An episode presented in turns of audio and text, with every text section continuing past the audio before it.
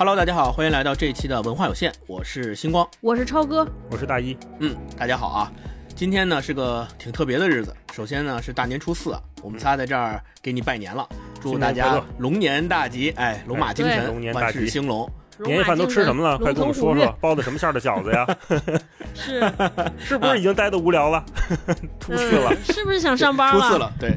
另外，明天也是二月十四号情人节，所以也祝大家情人节快乐啊！爱自己，有人爱，也被人爱，在新年里也能收获越来越多的爱。那既然是这么特别的日子呢，就像我们之前已经预告过的，今天我们读什么书呢？今天我们读情书哈。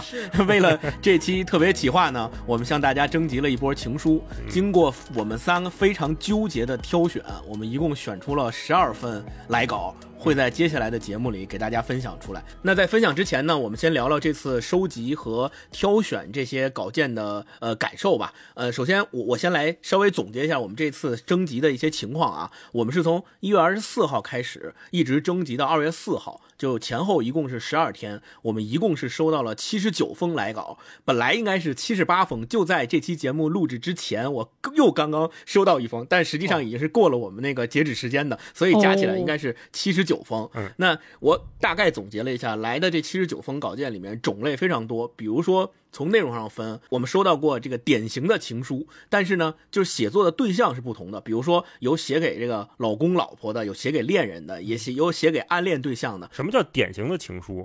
就是 还有不典型的。对，就是书信体的一个人写给另一个人的叫典型的情书。好哦，那怎么还有一个人写给多人的情书啊？不是，他还分好好种不一样的。比如说，还有写给前任的，还有写给这个尚未遇见的恋人的，还有写给。过去的自己，或者是未来的自己的情书，对，就各种各样的都有。对，然后我们还收到过这个结婚誓词，这结婚誓词就是在那个婚礼上互相念给对方听的，也属于一种比较特殊的情书。另外一种就是我们还收到了求婚信，就是专门说我要借着我们这期节目啊，要向谁谁谁求婚。还收到过另外一种就是爱情故事，就是他会讲自己跟他的恋人啊，跟自己的爱人的故事，甚至包括。自己的父母辈儿和祖父母辈儿的爱情故事，这也是我最喜欢看的。是是是，在形式和题材上也特别有意思。我们因为让大家发邮件给我们嘛，很多人在会在邮件正文里面会写一大段，然后再附上他这个附件。附件里面一般都是他写的这个情书，但是正文里面他会给我们讲这个情书前后的故事背景，就是他这个是在什么情况下发生的这个故事。所以我们看的时候也是搭配着一起看。虽然我们前面说，呃，有各种各样的内容和形式，但是我觉得这些稿件都有他们共同的特点。呃，首先就是我觉得每一封我们收到的这个信件或者是来稿，呃，都可以说是独一无二的。就不管是写给谁的，什么时间写的，呃，我觉得首先他们的情感都特别的真挚，这我们仨在读的过程当中都是非常非常感同身受的。第二点就是给我们写这些信的朋友们，我觉得他们都特别客气，就他们在那个邮件正文里面，很多人都会写说啊，祝我们仨呃这个新年。快乐对，还有每一个人都表达了对我们节目的喜爱，然后在这儿，我觉得也应该感谢大家，对吧？就是谢谢大家对我们的支持。是的，而且向我们敞开心扉，一看就不拿我们当外人儿，对，跟我们 分享这些私密的故事，特别感谢大家。没错，没错。那在今天正式分享之前呢，我觉得我们也必须要跟大家说说清楚，就是因为确实是节目时间有限，所以我们不可能把大家发给我们的这七十九封稿件都一一的在节目里面给大家去分享、去念。呃，很多时候真的我们仨在挑的时候是忍痛割爱，就真的是忍痛割爱。很多很多特别特别想分享给大家的，就是因为时间所限分享不了。那。就我们只能是在这儿挂一漏万，希望大家能够谅解啊！这个是我们想跟大家特别说的。我相信这七十九封信件，我们咱们三个人也都是分别都从头到尾每一个字儿都特别认真的读了一遍。我想知道你们两个人在读的过程当中有什么特别的感受和体会没有？超哥，我我就是心情百感交集，就一边感觉就被爱各种别人的爱滋润，特别好，然后另一方面就感觉。因为我们像前面星光说了，我们这些感情的内容很丰富，有的是我最年轻的，好像是一个十七岁的年轻人向一个心爱的暗恋的人表白，哇！我当时就让我回到了我的这个校园时期。对，还有一些是呃结婚很久之后，向自己呃那个一起在一起陪伴了十多年的丈夫或者爱人。致谢，重新说一遍“我爱你”。我也这个，因为这个婚龄可能跟我跟大老师差不多啊，我们也结婚了很很久，对，有一种中年人的羡慕。和祝福和温馨，还有一些是一些呃年轻人跟我们分享他的爷爷奶奶当年写的情书，我们又被很多老一辈人的爱情感动。反正我是读完这些情书之后，我特别开心，也特别自豪，就能和因为我们做这些节目，能和这些朋友结缘，我觉得是一件特别幸福的事儿。嗯。就可能我们现在好像大家看到，随着这些离婚率的上升，有的时候好像对爱情或者对爱这件事儿有点内心有点悲伤，有点晦暗。真的结结果看到这封信之后，我就感觉我又相信爱情了。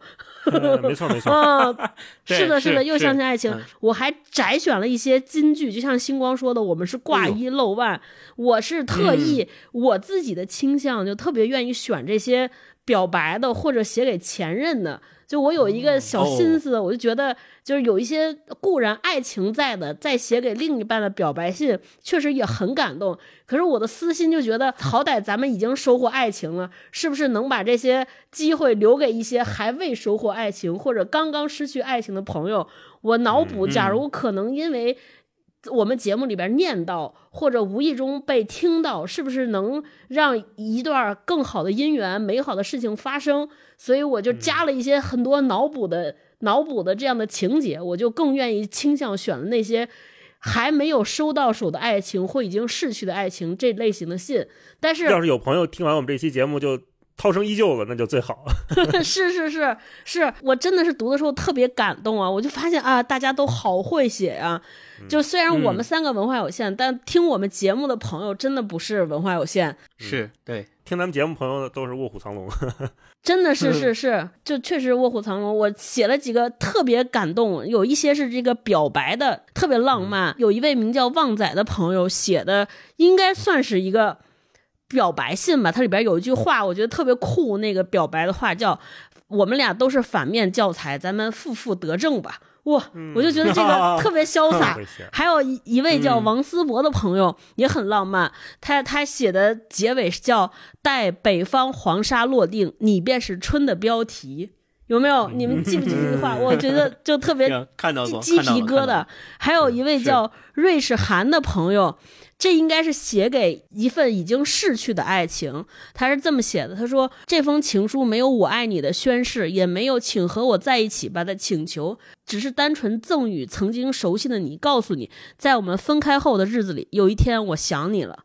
哇！我当时看这句的时候，也是鸡皮疙瘩起一身。对，还有一位，就我前面说的这十七岁的高中生，叫初曙光。他写给高宇的一封美好情书，他里边写哦，特别特别热烈，特别年轻，大家一听就能感受到。他说：“我不想人生的第一次的喜欢无疾而终，我喜欢你，单纯的只喜欢你。那你喜欢我吗？就直接被可爱到了 啊！我喜欢你，那你喜欢我吗？对，很另外还有对，还有一位爱读书的小猫，他也是分手的情书。他说。他会听这期节目，我希望他能开心，也希望我们未来都有能力爱别人。相遇不一定有结局，但一定有意义。虽然以后再走老地方时，身边已经没有了你，但我爱你。哇，也特别感动，对，很感动，是是。最后我这一趴，我就代表我们仨人祝贺祝福一下这位叫。来自成都的叫皮皮酱的朋友，因为明天就是我们节目播出之后的第二天初五，也是他的婚礼，他的婚礼会在这一天举办。对，他在里边对他的未来的爱人说：“和你在一起，我明白了，懂比爱更重要。愿我们永远保持对万物的新鲜感。我爱你，但你是自由的，请不用去顺应传统，多少岁该干什么，不管结不结婚，希望你都有时间去做自己想做的事儿。”我，就祝福他吧，祝他们新婚快乐，祝福，对对对，嗯，特别开心啊！反正我的感受就是百感交集，特别读的时候特别愉悦，觉得自己突然间青春了，嗯 嗯，是，我就分享这么多。大老师呢？嗯，超哥说他突然青春了，我说我就是被完全的齁着了。我这么一个爱吃糖的人，我 这一次，哎呀。也是被喂了一嘴的狗粮。平时都是我给别人发狗粮，现在这是不是？嗯，你也有今天。哎，是每一封都特别的有意思，而且我特别同意超哥刚才说那个，呃，看的时候呀，会有一种在时间里穿越的感觉，因为有年轻的朋友，有年老的朋友，有跟咱们年纪相近的，甚甚至刚才说还有就父母辈、祖辈的这个情书，也是他们听我们节目的小伙伴儿这个。征集了当事人的同意啊，或者收拾东西的时候找到这些跟我们分享，我就会发现不同时代的人在表达爱情的时候的那股劲儿是不一样的。就不说用词吧，可能就是每个时代有自己的用词，那是另一回事儿。但是就是年轻人就是不顾一切的，我就要跟你好，我就要跟你在一起，我就喜欢你，怎么着吧，就有这股劲儿。对对对啊，然后到了中年或者再往呃，就是年长之后，这个所谓的爱情就变得更加的。彼此照顾，彼此关心，就是今天你吃的好不好呀？或者是你你最近怎么样？好像又又变成了一个细水长流的一个东西。以前我们总觉得情书好像是两个人确定关系之前彼此表白，或者是在暧昧的时候互相追求啊会写的情书。可是，在我们收到的有一部分情书里面，你会发现在人生的漫漫长路上，情书随时可以写，爱的人随时都在。哇，这真的是太美好的感觉了，就是。随时随地有一个可以让你写给他情书的对象，是多么幸福的一件事儿。嗯，这是第一。这个时间感让我哇，就有一种过了一辈子，就在爱情的这条长河里面过了一辈子的感觉。然后，另外，超哥刚才说这么多信里面，大家的文笔修辞都非常的精妙。我觉得这一期啊，真的不缺标题，就我们回头可以选出几句金句来，咱们真的就不用自己想了，大家写的都太好了。嗯，这是我特别整体的感受。然后，另外，我个人非常喜欢看的就是那些故事的描写。有的时候，那个故事或者场景或者所谓的事儿吧，可能就那么一句话，可是一下就把我们带到那个地界里面、那个时空里面，让我们好像在跟这两个好朋友一起见证他们的爱情。啊，我更喜欢这种情，就这种故事性的东西，故事类型的。是的，是的。所以我投票选选的好几篇都是故事类的。我跟大老师特像，我看我们俩画对勾都一样，而且。透露一下，因为我我当时闹了一个笑话。我以为我读的时候，他们俩就是大老师和星光已经都看完了，所以我选的时候，因为星光定了一个规则，就是我们要优先读那些我们三个共同打勾的，所以我就那个时候心态就特别，就像变成一个要在两个男性之间做抉择的这种人，说：“哎呀，我当时这个是投 投给星光还是投给大一？我当时和星光在一起还是和大一在一起？就是那个 心态很玄学，很复杂。”嗯，是，就你们俩刚才说那个，我也是深有体会，我是。是读了之后，我是读的，我又哭又笑。就是哭很简单，就是被感动了，尤其是他们写出来的。都是一些看起来其实很平平常常的词句，但是你读着读着就情不自禁的就会被感动到。虽然我们看大家来的信啊，实际上是看着这个屏幕上面显示的那种电子像素构成的那个字儿，但是其实让我们感受到字里行间都是大家对另一半或者是对收信人的那种爱意、那种思念，历久弥新的接受了时间考验的那种爱。所以我是读的又哭又笑，笑是因为很多人写的那个信或者是讲。的那个故事真的是洋溢着开心和幸福，没错，超哥说特别对，好像是呃，一旦拥有了对方的爱，能够在一起，就仿佛人生有了新的目标，人生进入了一个新的境界一样。两个人可以在一起制造快乐，分享快乐，也可以一起享受快乐。那我读这些信的时候，仿佛也跟着一起享受到了这种快乐。对，那第二个就是七十九封信。我们三个人每个人看一遍，各自选出各自觉得能入选的稿件，然后碰在一起看哪个标记的最多。我们是通过这种方式选出来的。但是我自己在看的时候，反反复复了很多遍，最后才挑出来十二篇。就是我标记了十二篇，我看超哥也标记了十二篇，大老师标记的比较多，他标记了二十篇。那接下来我们可以聊聊，就是你们两个人标记这个事儿的时候，到底是用什么标准来标记的？啊，就你们是怎么选出来从七十九封信里边选出来这十几篇、二十篇的？我特别简单，我当时看这些信的时候，我就开了一个网易云音乐的歌单，那个歌单叫什么？就怕 rapper 唱情歌，就类似于这种的吧。打开，然后因为那个 rap 唱这个歌的时候，这后边有很多词。它是说的词，嗯所以其实像像两个声音在比赛。有一些就是我看信的时候，他这个信件的词盖过了歌的词，进入我的脑海当中，我就开始画勾。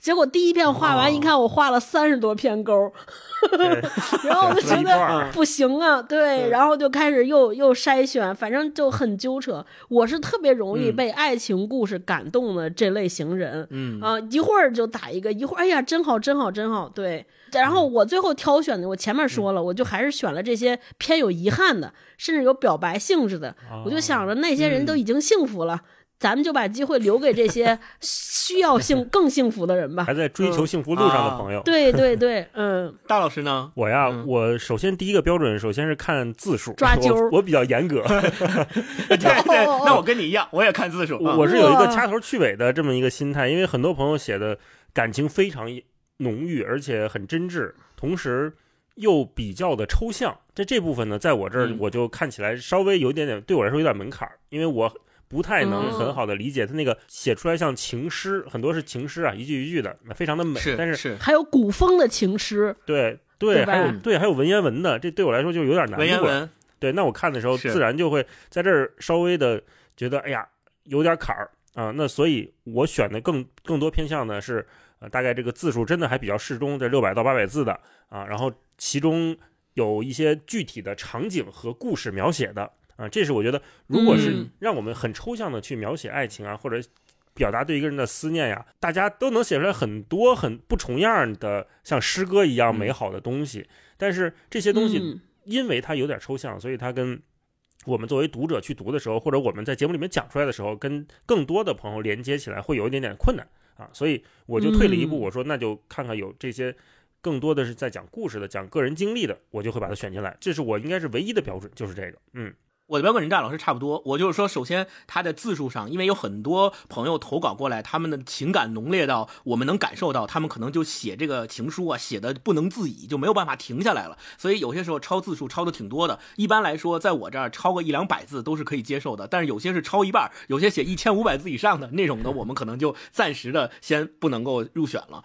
第二条，像大佬说的，我还是觉得像比如说有写诗的朋友，写文言文的朋友，还有一个朋友是全英文的写的，就这个真的不是我们不想分享，是因为真的文化有限，看不懂我们没办法，对，没办法帮您在这儿念出来分享给大家。遗憾了，遗憾了。那接下来我们就正式开始跟大家分享，我们一共选了十二篇，十二篇呢，我们三个人轮流，每一个人是四篇。那首先请超哥来给我们分享第一篇。对我分享的第一封信来自这位名叫 Sherry 姐可爱多的朋友，这是一位姐姐。她说：“哎呦，我我作为一位四十岁加的姐姐。”对他给我们分享，他这个信讲的其实是和他和他先生在一起的爱情故事。呃，她开头还嗯开玩笑，他说：“我作为一位四十加的姐姐，目前收到的情书都来自各种杀猪盘。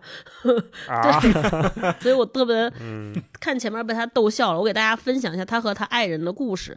他说：“我和先生是高中开始谈恋爱的，他比我高一级，是被老师棒打的早恋典型。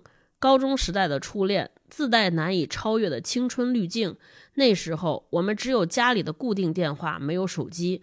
跨着年级以借书为名传纸条的困难，写信成了最好的方式。只写收信人，不写寄信人。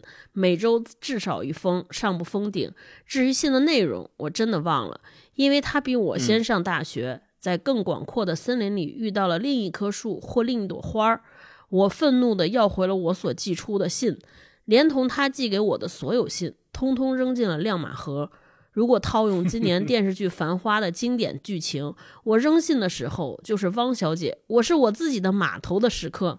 之后的七年，用爽文的写法，就是我这个独立女性闭关苦练武功，提升自我，一路升级打怪，乘风破浪。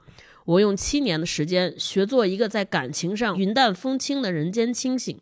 然而，就怕“然而”这两个字，在巨大的北京，我和他居然就在大街上重逢了。北京的玄妙之处就是，它虽然大到没边儿，但总可以把某一类人折叠到一起。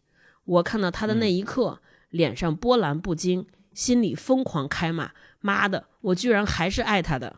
命运要让我上的课嗯，不管我多么抗拒，他总会有办法按着我的头，让我乖乖学进去。后来的故事嗯就是二零二四年，我们结婚十六年了，我没有再收嗯到过先生的情书。他的情书变成了他为我做的每一顿早餐，泡的每一杯咖啡，调的每一杯小酒。前几天听朋友说到一个玄学观点：你和恋人在一起看的第一场电影，决定了你们的恋情走向。我和先生一九九七年在一起看的第一部电影是《甜蜜蜜》，这该死的玄学。嗯，祝三位老师新春快乐，长安长乐。哦 Sherry 姐可爱多，写于温哥华。啊！对对对，是，嗯就是这种爱意融化在生活当中的点滴还挺好。另外，他说这个就是和先生之前他们俩因为各种事情分开，最后七年之后重新偶遇的那一刹那，那个心理历程的描写，我也也击中了我。我真的觉得哇，嗯，好美妙的一段爱情，嗯缘缘分缘分，对，是你说这北京这么大，这搁哪能隔这么多年又再偶遇？然后偶遇的那一瞬间就发现，妈的，我还是爱他。哎呦，这写的太好了。好，那接下来大老师给我们分享下一封。好，我的下一封，这是来自叫中二少年的一封来稿啊。那嗯，这也是刚才像星光说的特别客气的一位朋友，每次他们这个在邮件正文啊都是这么写的：说文化有限的主理人们，你们好，附件为本人向贵节目情人节特别企划的投稿，感谢拨冗阅读。哎呀，太客气了。很正式，对，对很正式。是在八百字的篇幅限制前，虽然删得我汗流浃背、面红耳赤，但还是有九百多字。无他，只是因为岁月如此温柔，点滴美好的细节都不忍割舍。望海涵，祝好中二少年嗯。啊，瞧瞧写的，哎呀，嗯，工整啊，工整写的非常好。嗯，多一百字，这个是没有问题的啊。好，开始了啊。它的标题叫做《中二少年致老婆的一封情书》。亲爱的老婆，你好呀！听说你喜欢的播客在征集情书的投稿，我当然非常愿意争取为你送上一份浪漫的惊喜。尤其是这个高考作文一般的篇幅限制，更是燃起了我的小镇做题家之魂。谁在面对一个这样熟悉的战场时能不手痒呢？嘿嘿，该从哪里聊起呢？好困难。就像鱼要怎么感受大海呢？它无处不在，却又难以形容。我只能向着海洋，还只是涓涓细流之处漫溯。我们是曾经的同事，你留给我的第一印象就是认真。你工作起来表情严肃，甚至有点不怒自威。你做的文件永远是那么规范漂亮。你用谷歌查东西的时候，会用右键在新标签页里打开链接，这样就不会覆盖原来的搜索页面。但奇妙的是，你的认真很快为我们建立起了特殊的默契。在一群相熟的同事中，只有你能最快地接住我那些思维跳脱的梗，还能特别一本正经地予以回答。别人看我们在群里嗯不亦乐乎地聊了几十句，愣是找不到插话的点。很快，我们成为了无话不谈的好朋友。有一天，我问你在干啥，你用语音回了一句：“我在吃西瓜。”不知为何，那个轻松俏皮的语气一下子就击中了我。此前所有的好感、亲近、默契，就像蛰伏在地下的泉水喷涌而出。我的心颤抖起来，眼前浮现出你，像是一颗耀眼的星星，而我必须摘下你。我不能接受错过你，因为我知道这样将来我每一次用右键打开谷歌链接的时候，就会想起你，然后不住的遗憾和悔恨。我感觉到这涓涓的泉水汇成了湍流，湍流汇成潮水，将我向你推，紧紧跟随。爱如潮水，它将你我包围。这里它标了一个破音，所以我简单唱一下啊。啊，说回来，简而言之，你接受了我的表白，再后来戴上了我准备的戒指，我们有了自己的房子，也在孕育着一个小小的生命。八年的时间足以让溪流汇成海洋，这海洋又是一个更广阔的世界，几千杯咖啡，几百场电影，还有数不清的依偎、情话和温存，无数的回忆星罗棋布，波光粼粼。我们有着极多的共同爱好，又有着微妙的差别。你爱宫崎骏，喜欢看里面的人；我爱宫崎骏，最爱的却是一只会飞的猪。你喜欢的土不拉几的作家款陶器，我偏钟情于纤细的、恨不能供起来的玻璃杯。我们小小的家，东西多的要溢出来，但每一件都凝结着我们的回忆而难以割舍。人们总说，婚姻长久的秘诀在于永远能发现对方有趣。太对了。我从来不觉得我们有过七年之痒或是什么的，因为每天睁眼看到你时，我总会重新再爱上你一次。真的，亲爱的老婆，有你做我的人生伴侣，我觉得特别特别幸福。啊，读完了嗯，太啊，太好了，对，哎哎呀，又被幸福到了一次。是我在看他的这个封信的时候啊，我我也应该是我当时第一时间就标记了，我就说想想读这一篇，尤其是他那几个动作，就是说，呃，你做的文件永远那么规范漂亮，你用谷歌查东西的时候会用右键在新标签里打开链接，后面还有一个 callback，说如果我不和你在一起，我接下来的每一次打开链接都会想起你，哎，这就有点我之前 咱们聊那个重重启人生，就板垣瑞二，就像这个非常好的编剧啊，他们去写这些细节的动作的时候，就能真的观察到生活特别特别微小的部分，然后写出来。写出来之后，你会觉得哇，是啊，是这样啊，真的是这样啊。好，那接下来我来给大家分享下一封。我分享的这封，呃，投稿人叫叶小薇，他在邮件正文里是这么写的：他说很喜欢听文化有限呢，前几天偶然看到文化有限在征集情书做情人节特别节目，我就试上一试，也给男朋友写第一封情书，希望能被选中。那我来给大家分享，呃，他的这封写给男朋友的情书，他是这么写的。他说：“亲爱的小羊，这个羊是牛羊的羊啊，还挺可爱的。呃，见字如面，展信佳。如你所见，这已经是第三版了。我每次提笔都有成段的文字涌入笔端，写得太快就会潦草不够庄重，太慢又怕灵感跑掉。我想了好久好久，也想了你好久好久。跟你熟了以后，我时常很感激，无处抒发。我本不信仰宗教。”但我也曾在和你在一起之前和之后，虔诚的在深夜里感谢上帝，感谢上帝让你出现在恰当的时间，就像一束照进暗室的光，让我感觉人生中不是所有事情都糟糕透顶，还是有光的。那时奶奶才去世不久，我时常想起最后一次坐在奶奶床边，像有先知一样，奶奶跟我说了好多话。她说过，将来交朋友了要找一个老实的人、孝顺的人。愿主保佑，跟你在一起之后，我会想。奶奶，你看，我现在很幸福，在许多个深夜里，我都仰着头看着天，自信地说，不管未来怎么样，现在感受到的幸福都是真实的。在你家那边玩时，我有时甚至幸福的想要流泪。在你奶奶从楼上窗子看我们，然后说骑慢点的时候，在你和阿姨在店门口的摊子上点吃的，然后你转头跟我说这个你一定要尝尝的时候。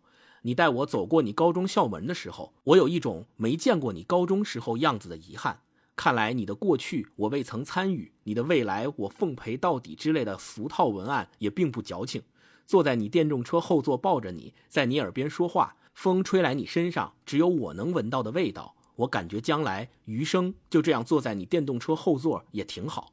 我喜欢从小说和诗歌里感受爱情的复杂。但我只想在情书里装上满满简单美好的爱意，剩下的东西装不了，以后再慢慢说。小杨、宝宝、张先生，我希望你健康，希望你自由，哪怕因此而感受到一点痛苦。希望你不要太累，希望你不要饿着，希望你一直做自己喜欢的事，一直爱你喜欢的人。希望你和我在一起的时候再放松一点，也希望你能多接受和表达情感，让我知道。第一次写情书该怎么结尾呢？不然就补上几个字吧。之前看着躺在我身边的你的时候，这几个字出现在我的脑海很多次。我喜欢你，我爱你，小薇。二零二四年一月二十八日，啊，哎呀，叶小薇写的真好呀！这些都是真实、幸福而又充满高光的那种爱的时刻的体现。对，所以我分享这这一篇给大家就特别好。嗯，我我不知道你们俩有没有发现一些共性，就第一是我在读的过程中，我会发现很多人其实，在写给那个爱人的时候，他其实写不出来说我到底爱你什么，就你的优点是什么，我喜欢你哪一点，我被你哪一点击中了。但是无数人能写出被击中的那一瞬间，或者是那种我爱上你的那些 瞬间，这些细节都的事儿。对对对对。第二个是我看到频率特别多的一种表述，就是。爱上你之前，我对爱情也好，对婚姻也好，自己有无数的限制，或者我有无数的信条，但是为了你，这些信条都可以不要，都可以也不是因为我为你妥协，而是只是因为为了你，我愿意试一试。哇，就是好多类似这样的表述。嗯，对，是的，是的，是。好，那接下来下一封还是请超哥给我们分享。我给大家分享的这封信来自于一位叫 S 的听友，他在前面也、也跟我们问好，说很想投稿一封自己写的情书。说起来投稿这件事儿还怪紧张的，就像班级里选拔个文艺委员，尬舞一场，眼巴巴渴求着被选上，但最后也可能只是一场空。对，所以 我估计很多朋友在写写给我们写信的那一刻，其实心理活动跟 S 这位朋友都很像，所以这次就是大家可能想的都是大概率我也不会被选中，所以就我们三位更感谢这些朋友们，即便在这种知道。大概率不会被选中的情况下，还跟我们勇于分享自己的爱情故事，特别谢谢大家。对我给大家念一下 S 的这封信，呃，是这样的，他说还是喊你 L 吧，不知道为何要提笔写下这封，反正你也看不懂的信。情书对于写情书的人和读情书的人哪个更重要？何况是我一个中年人要写一份悸动。不知从哪个时刻开始，你在人群中变得耀眼，想尽回忆也找不到我的萌芽瞬间。但闭上眼睛，辗转反侧的却都是你。一群人出去玩，你总是担任导航的角色，所以每次坐扶梯，你都站在最上面，而我总是跟在最后边。我赌你会回头看，于是四目相对，我沦陷在你的笑颜里。有次在路上发烧了。你搓了搓双手，让自己变暖之后，才轻抚我的额头。每次聚餐，你都坐在我旁边，还一口气吃完了我炒的贼辣的土豆丝。某次，我鞠躬为你把我送回家，表示感谢。你说日本人才会这么做，我说这是我们大中华礼仪之邦的最高谢意。于是两个人在地铁上开始互拜。无法加入闲聊的我在踩地上的枯叶。你问我在干什么，我说杀死一片枯叶。于是你也成了帮凶，还有什么猫、叔、宫崎骏、孔刘、三岛，再没什么了。毕竟我们只相处了两周而已。去年看了一部电影《过往人生》，从男主和女主恢复联系的那一刻起，我就期盼着一场久别重逢的亲吻，一场酣畅淋漓的性爱，总要发生点什么来献祭这样的感情。但什么都没有发生，这个空白把我搞得无地自容。因为我们之间终究还是发生了一点什么。离别前一晚，两个人的见面，你突如其来的邀请，交换人生碎片，又被每一个碎片吸引。冰激凌在夏夜里融化，空气里有一些甜腻。四点的月亮具有魔力，妖艳又神秘。你意犹未尽的所抱，我伪装平静的绽放。月亮抽出了双眼，秘密和不可告人的秘密。如今。我们在不同的地方仰望月亮，我也明白了一个人可以带着另一个再无联系的人继续生活。生命中某个部分彻底改变了，你和夏天永远留在了 S.G。如果这一生还有机会再见，我也会用空白回应你，同时告诉你那晚月色有多美。祝你好，比我好。想留在过去的 S。哦，嗯，这个文采太好了。嗯，是这一段故事，就是写给一段曾经短暂又美好的爱情，而且即便可能现在再也无法见面了，就让回忆定格在那一瞬间。我当时读的时候，哇，百感交集，特别难过，尤其最后那句“祝你好，比我好”。对，嗯，是的。第一次读这个信的时候，读到我们只相处了两周而已的时候，我以为这是一个迅速在一起的爱情故事啊，我以为他们俩就。这么合拍，应该马上就互相就表白吧，就在一起吧。然后再往后看，提到过往人生的时候，我就发现好像有点不太对劲。再往再往后再往后，发现哎呦，原来是呃后来分开了。所以整个这封信，它是一个很完整的又。带着情绪、带着故事、带带着悬念的这么一封情书，而且一开始他就提出了一个非常关键的问题，就是写情书的人重要还是读情书的人更重要？情书到底是写给谁的？如果这封情书嗯没有可能被看到，或者被看到的几率微乎其微，那这封情书的意义是什么呢？对吧？那我想的这封情书它还有存在的意义吗？对，就是给我们展现了这两个人什么是最完美的爱情状态，或者是。哎呀，开心在一起啊，就是两个人一起做傻事儿，然后两个人一起说说傻话，只有你们两个人能懂。我觉得这就是最好的在一起的感觉。嗯，没错。看这封信的时候，我也很喜欢，非常喜欢。是的，是的。那接下来大老师分享下一封。好，那我接下来分享的这一封小张发来的这封信哈，这个正文非常简单了，就祝大家度过一个美妙的夜晚。接下来就是他的情书，他 这个标题叫做《流水账式的情书啊！你好，二零一三年的老张，现在跟你微信聊天的小孩是你以后的老婆，要好好表现自己哦。你好，二零一五年的老张，感谢张老师的悉心教导，小张能考上重点高中，你功不可没。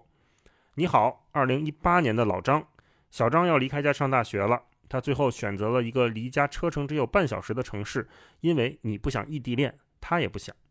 你好，二零二一年的老张。小张要去离家很远的地方实习半年，五一假期你还坐了很久的车去看他，也商量过要不要留在那里，但是小张告诉你不要害怕，他会回家。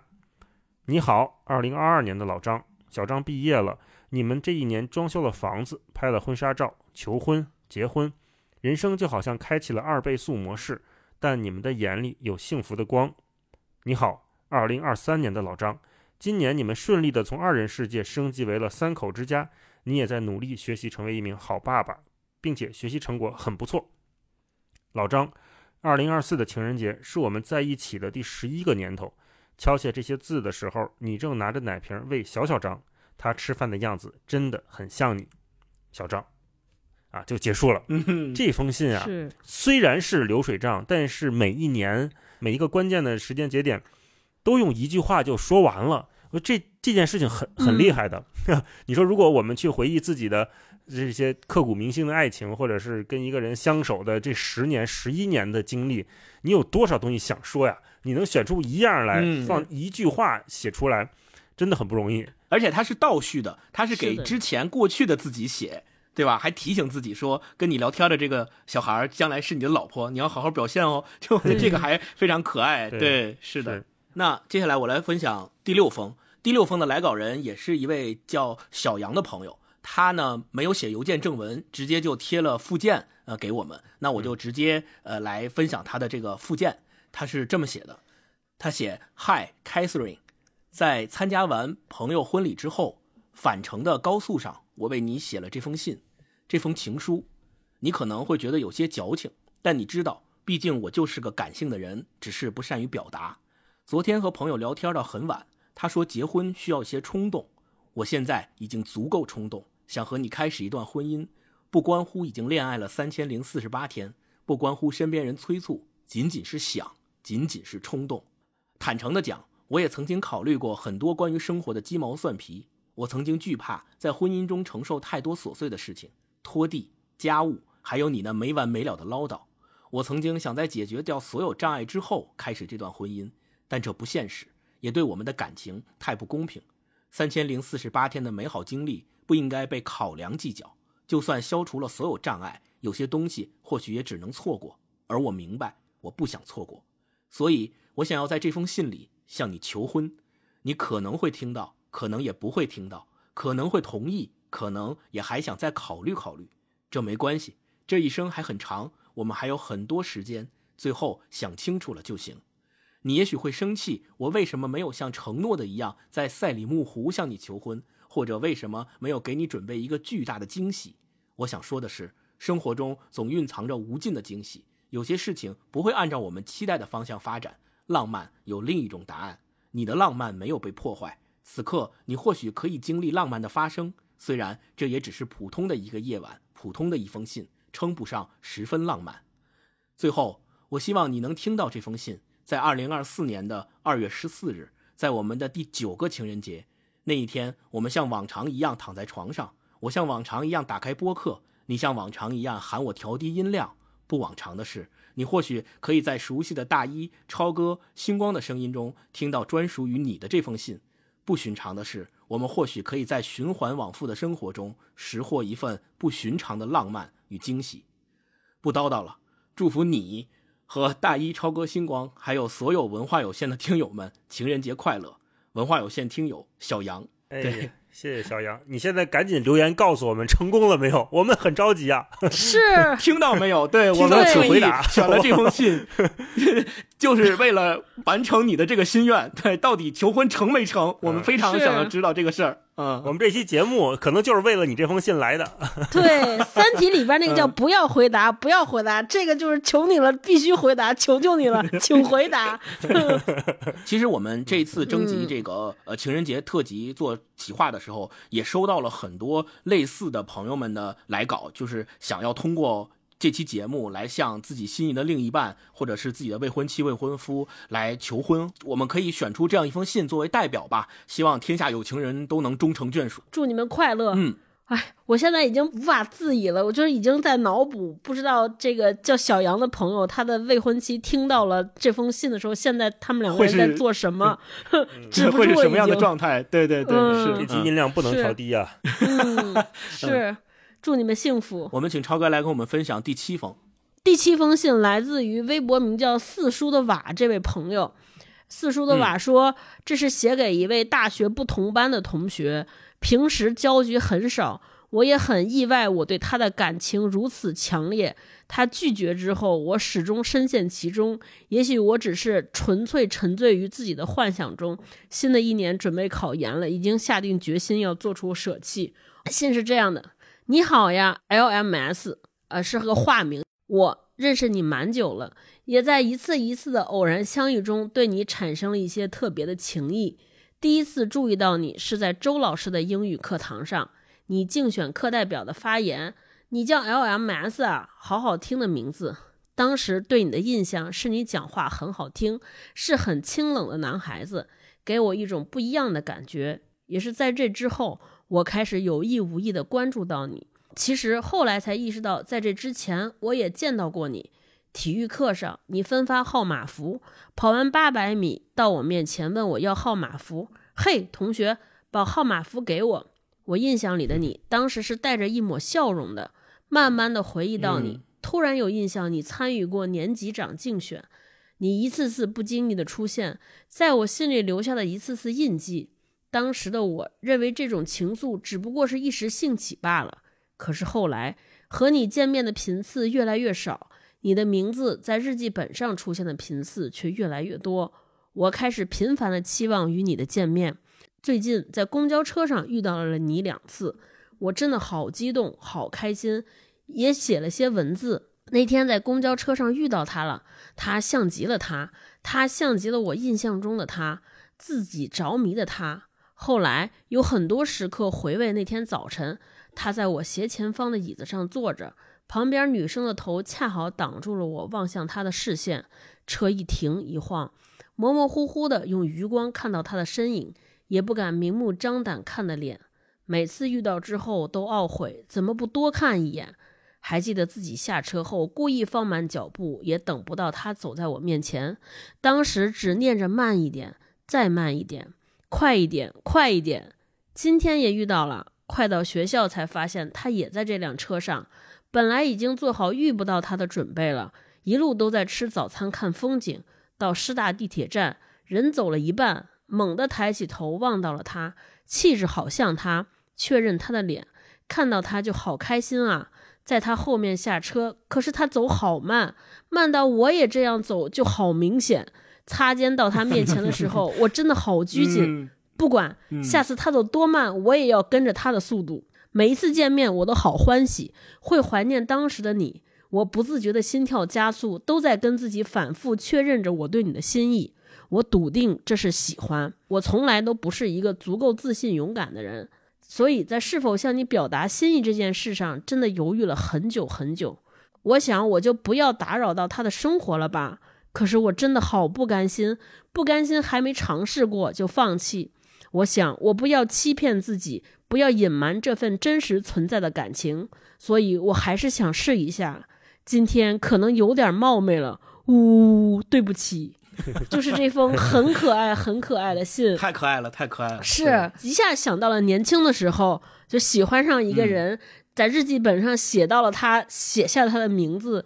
然后记下了所有和他遇到时候心里那种小鹿乱撞、各种不知所措的慌乱，我真的就太美好了。我觉得感情真的特别好，哎呀，爱情真好。那请大老师给我们分享第八封。好，第八封来信的朋友叫做朱明雪啊，他的正文说：运动、做早餐、化妆的时刻，很感谢你们的陪伴，超喜欢你们。昨晚出差回家，疲惫的打开播客，听到最后，发现了这次情人节企划征集，立马决定要参与一下。我的故事好长好长，写写删删，还是写了好多字。我们之间经历了很多很多事情，从我在念书到工作，到现在工作的还可以。这么些年来，我总有种宿命感，所以也就不再纠结了。想说的都在附件里了。三位主播新年快乐！好，我们看看他的这一封情书哈。他说：“亲爱的 L，我好像一直都很喜欢叫你的全名，但是我这样纠结又骄傲的人，不愿意在这样一个公共场合写出你的名字，因为我经常跟你分享文化有限的节目，思绪好混乱。我从来没有写过情书，即便跟你感情最好的时候，我也只会说我好喜欢你呀。我们关系最差的时候，我难过到快要窒息。”也只是轻描淡写的说我要删了你。我们刚认识那会儿，你说你真的很喜欢我，我说我才不信男人的鬼话。你说信一半就已经是很喜欢了，这种话怎么会不心动呢？我研究生刚入学的时候，某一天我跟你说我好想你，过了十分钟，你给我看机票的截图，说你把手头的工作压了压来找我。我一直都记得那天你到的时候，秋风微凉，我在宿舍楼下摘了一朵小桂花。见到你时，神秘兮兮的放在你手里，你把我举得老高，说我又瘦了。我们曾经彻夜长谈，讲自己的过去，曾跨越几百公里到对方的城市，坐在一起晒太阳，一起逛宜家，一起做饭，好像都是平常的事。后来我毕业，在你的城市工作，经历了一些不快乐，我当着你的面删过你。过了几个月，你加我说你最近过得很糟心，我几乎是马上通过了。我最见不得的。就是你过得不好，再后来，我们是不清不楚的关系，会每过一阵子见面聊天，分享自己的最近，有时候像恋人，有时候又像老友。我见过你最差的状态，你也见证我从学校到职场的成长。前阵子你跟我说你想你妈了（括弧你妈妈已经过世有十年了吧？）（括弧完），我在办公室一下子眼眶就红了，我纠结了十分钟，跟你说晚点我来找你吧。我从来没跟你说过。每次跟你见面的路上，空气都是轻快的；每次跟你拥抱，我都完全舒展开，满心充盈。我也没跟你说过，以前我总是在反反复复的从点滴里确认你爱不爱我。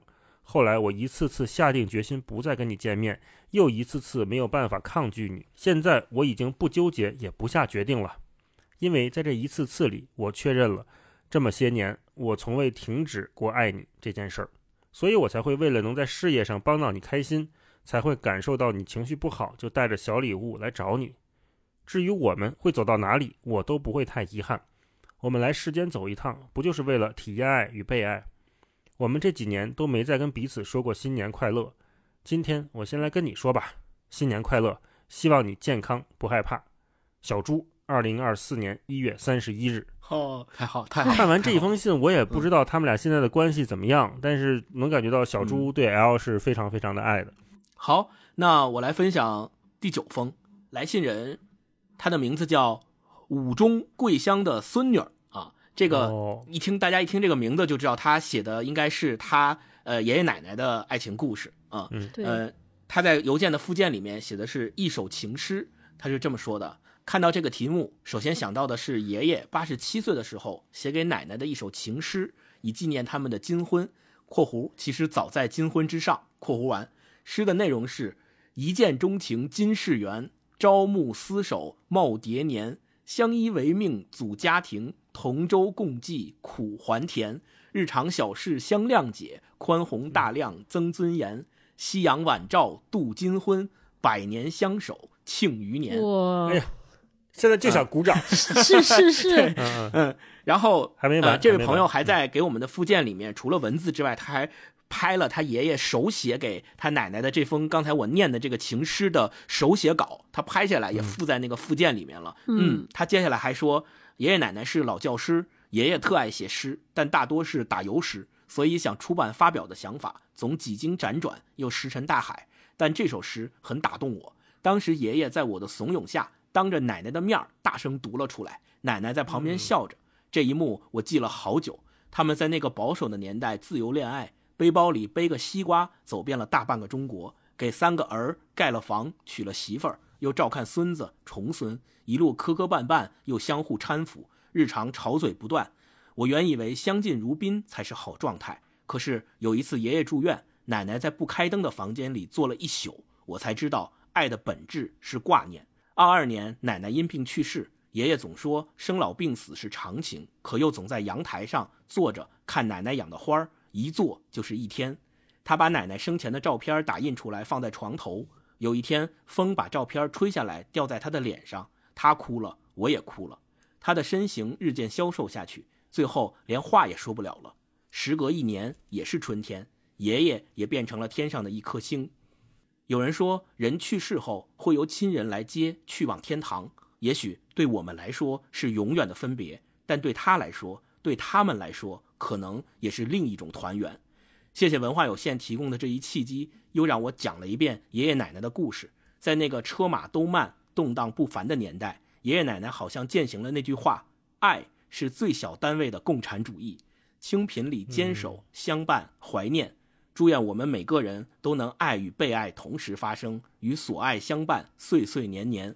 五中桂香的孙女，哎，对，就哎，我都要哭这了。就这是这一篇读的我非常感动，因为我相信每一个读到这篇的人都能够想到自己的爷爷奶奶辈儿的那些发生的爱情故事，以及他们相扶相守相伴一辈子的那个风风雨雨走过来的那些场景、那些故事。对，就是我们每一个人可能都是从他们那儿过来的。这一篇一定要跟大家分享出来。对对对。这也是我们三个一致打勾，一定要讲的一篇。是那接下来我、嗯我们让超哥给我们分享第十篇。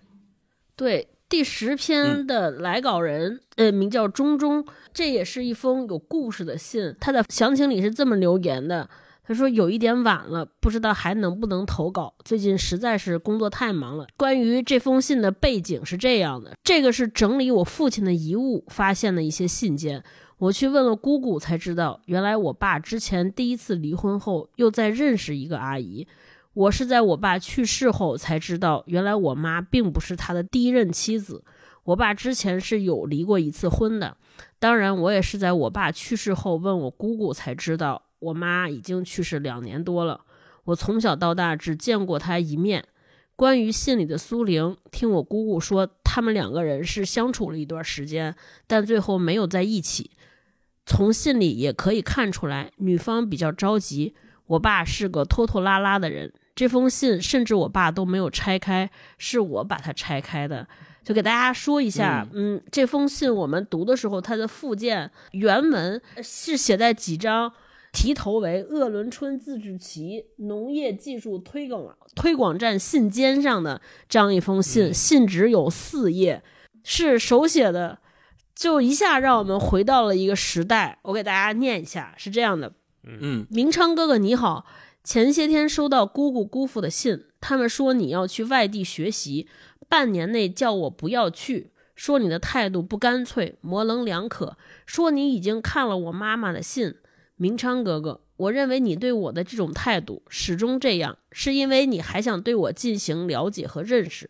你说过，这是我们后半生的大事，一定要好好考虑，不能凭一时的冲动。我赞成你的这种己见，因为我们虽然能产生爱情，但毕竟不是生活在应有尽有的社会，还要克服物质、调动等困难，去得到成功，才会实现结合。这些事儿我很明白，也懂你的这些意思。我不为你的这个态度失望、气恼，你这样做也是从客观实际考虑的。明昌哥哥，伯父伯母身体怎么样？还在住院吗？你大妹妹和小外甥女都好吗？我对他们也是想念的，虽然是几日未见，明昌哥哥，一想到你的家，我就会感受到家庭的温暖。我十分羡慕、向往这种和睦温暖的家庭，更向往我们美好的生活和幸福，和你在一起的爱和欢乐。姑父说让你尽快做出决定，你不是冤枉我在和你分手的半个月没有考虑吗？说我信中没有提到建立家庭的信息，我在这个问题上是出狱。没有经验，又是头一次写信，难免不好意思。再说建立家庭怎么建立，我更是一无所知，不知道怎么办才好。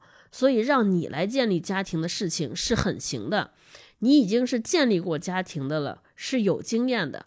对于怎么建，你是很知道的。所以姑父他们说，让你在建立家庭的问题尽早做定，写给你多封信，都是劝你在这个问题上快做决定的。他们又说，劝你不要拖拉，及早解决。你答应马上回封信，可到现在一个月过去了，也没有接到你的一封信。我担心你忙把这件事忘了，写这封信催你一下。我的水平低，写平常的信可以，抒情信就闹笑话了。回想头几次的信中，有好多表达内心感受的抒情诗句没有像样的，所以我就不再写这种抒情词类。你也不要再笑话我了。我从没搞过对象，连什么叫订婚都不懂。你上次请我爸爸等吃饭，我理解成一般的结识和往来。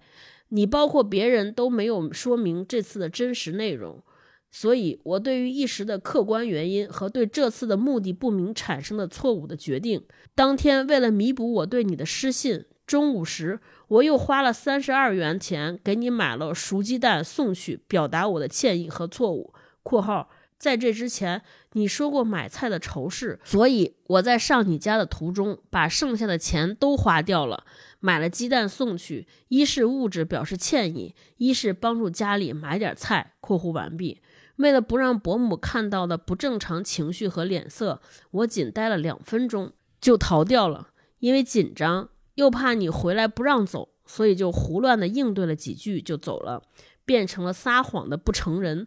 现在一想成了这种结局，挽回不了，很是伤心。我感到了自己的单纯幼稚和不配。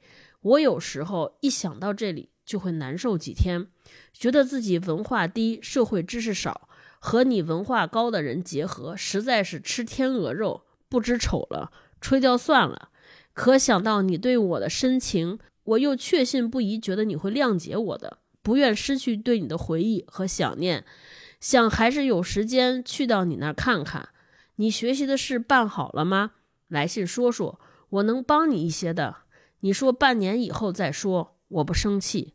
只要你觉得什么时候合适，我们在什么时候见面，在你家或到我家都可以。你不写信可以，但你一旦要考虑妥了，一定要给我回几封信，或我单位，或我妹妹单位，说清楚，我一定不会计较什么的。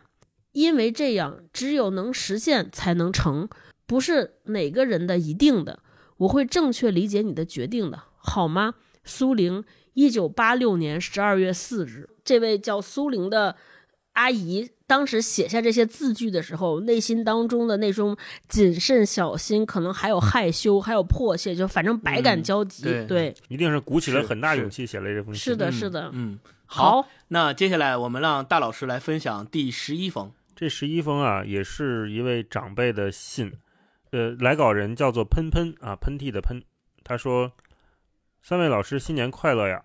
这是我在整理外公遗物时翻出来的两封写给外婆的情书啊。”他说：“二三年对于外婆来说是很差劲的一年，上半年阿泰去世，下半年外公也走了，再过几天他就要搬去和舅舅一家生活。”他说。现在的家里各个角落都是外公的影子，他受不了。他把所有属于外公的衣服、眼镜、毛笔、喜欢的手表都烧了，想让外公带到那边去。就连遗像也收了起来，放在看不见的地方，唯独留下这些信件，整整齐齐地叠在小盒子里，压在经书下。即将到来的二四年啊，请对我的外婆好一些，再好一些，多分给她一点新年的快乐吧。啊，接下来是他外公写给外婆的情书日记，哈，他还附了那个手写的照片给我们看。第一封是外公写给外婆的，标题是四月十三日八点四十分。亲爱的，我离开您才只有十几个小时，但不知怎么心里都像觉得过了有多少天，真是一日三秋之感。不管是刚离开您，不管是路那么近，不管是几天后我们马上又可以相见。而这些都不能减去我的想念之情。在这值班的第一夜，当我微微的合上双眼，一个姑娘，您的身影就清晰的出现在面前。几天后，我们幸福的再见吧。这是第一封。第二封的标题叫做“四月十五日十一点零五分”。闹钟的长短指针重叠在十一的字码上，它告诉我们夜已经深了。外面是那么静。除了一点风吹电线发出的嗡嗡声之外，再也听不到第二种声响。现在他在干什么呢？一定睡着了吧？由于一天的劳累，睡得那么香，睡得那么甜。翻了一下身后，又回到了幸福的梦境。夜再静一点吧，海水不要咆哮，可别吵醒了她。她是一个勤劳的姑娘，十六天不休息，她还将继续投入紧张的果布生产。啊，就这两小段。嗯，嗯，哎呀，我觉得这位朋友的外公他应该是一个诗人，或者是一个，他可以是文学家，好浪他写的漫好好好呀，太好了。对嗯，我已经没有什么词汇能去形容了。每次看一遍，每次看一遍，太好了。嗯，我说不出来的好。是。而且这两封日记写的时间很近，一个一嗯封是八月十四、十三日八点四十分，另一封是八月十五日，就可见这个思念有多么深沉，就每几乎每天都要写日记。嗯好，那接下来我来分享今天节目的最后一封，也就是第十二封，想跟大家分享的情书。这封情书来自名叫赵大胖的朋友，他是写给他的老婆的。他是这么写的：“亲爱的老婆，此时此刻你已进入梦乡，而我在一旁悄悄地为你写下一封小情书。距离上一次给你写信已过去五六年，提笔之际，回忆跃然于纸上。我们一路走来的点点滴滴浮现在眼前。我们在初中的时候成为同学，那时综艺节目流行超女，你因为长得酷似周笔畅，在学校引发了小小的轰动。我也对留着短发、戴黑框眼镜、可爱的你有了好感。幸运的是，开学以后，我们的座位被安排到前后桌，还惊喜地发现彼此有着共同的偶像周杰伦，所以很快熟络起来。那时班上同学间流行互相在校服上画各种小图案，我洗衣服的时候总小心翼翼，担心把你画的那一个洗褪色。那时还流行上课传小纸条，数我俩传的最多。在那些朝夕相处的日子里，我们渐渐对彼此有了好感。在我羞于不敢向你表达爱意而陷入困境的时候，你好像读懂了我的小心思，递来一张我人生中最重要的小纸条，上面写着园游会的歌词。我顶着大太阳，只想为你撑伞。从此以后，属于我们共同的命运齿轮开始转动。那时候，我常对你说，每个男生都有一个英雄梦。你说，祝你成为一个很厉害的人。那个夏天，空气里到处弥漫着七里香的味道。好景不长，我们还没来得及仔细品尝秋刀鱼的滋味，你就因为家庭的原因转学到另外一个城市。在那个手机还不流行的年代，我们几乎断了联系。一直到大学快毕业，我们终于再次相遇，熬过了时间和距离，再次走进彼此的生活里，把我变成了我们。刚参加工作、初入社会的我们，在缝隙中找寻属于两个人的快乐。那时工资很少，你却大手一挥，斥巨资给我买了两件名牌冲锋衣。直到现在，我才明白你当时的决定多么英明。因为这两件衣服目前已经陪我走过了十年的漫长岁月，而且大概率还会继续走下去。当然，漫长的岁月里也有出糗的时候，比如第一次去看杰伦的演唱会，被黄牛用假票骗去了身上所有的钱，我们只能坐在体育馆门口听了整场演唱会。从那以后，我就特别讨厌黄牛。去年，当我把手上的球赛门票反向高价卖给黄牛的时候，你嘲笑我活成了自己曾经最讨厌的样子。亲爱的老婆，属于我们的回忆还有太多太多。我很庆幸在十四岁那年遇见了我的爱人，让我在短暂的生命里有更多的时间陪伴着你。感谢你为我、为我们的小家庭付出的一切。如今三十四岁的我依然有一个英雄梦，那就是继续守护你，陪你度过余生。祝你情人节快乐，爱你，赵大胖。二零二四年二月二日，啊，对，嗯，那我们节目到这儿，其实我们从七十九封来稿里面选出的十二封都已经跟大家分享完了。呃，在这儿，其实最后我特别想表达的就是，我们看到了大家的这些情真意切的情书和故事，无论这些情书是写给谁的，也不管今天这期节目里面你的投稿是否被我们三个人读到了，我相信这些情书和故事里那些真挚的感情。都一定不会被辜负。对，那我们今天这期节目就先跟大家聊到这儿，也希望大家在接下来新的一年里，在明天就是情人节，都能够跟自己的家人、跟自己的爱人一起度过一个幸福开心的年，同时在接下来的龙年里，能够收获更多更多的爱。嗯是，明天就是初五了嘛，又是情人节，又是初五迎财神，祝大家二零二四年爱情财富两手一起抓两手都硬，好好好，这个祝福。职场情场双丰收。那再给大家拜个年，祝大家龙年大吉，万事顺意。祝大家龙马精神。对，龙腾虎跃，我们下期再见，拜拜拜拜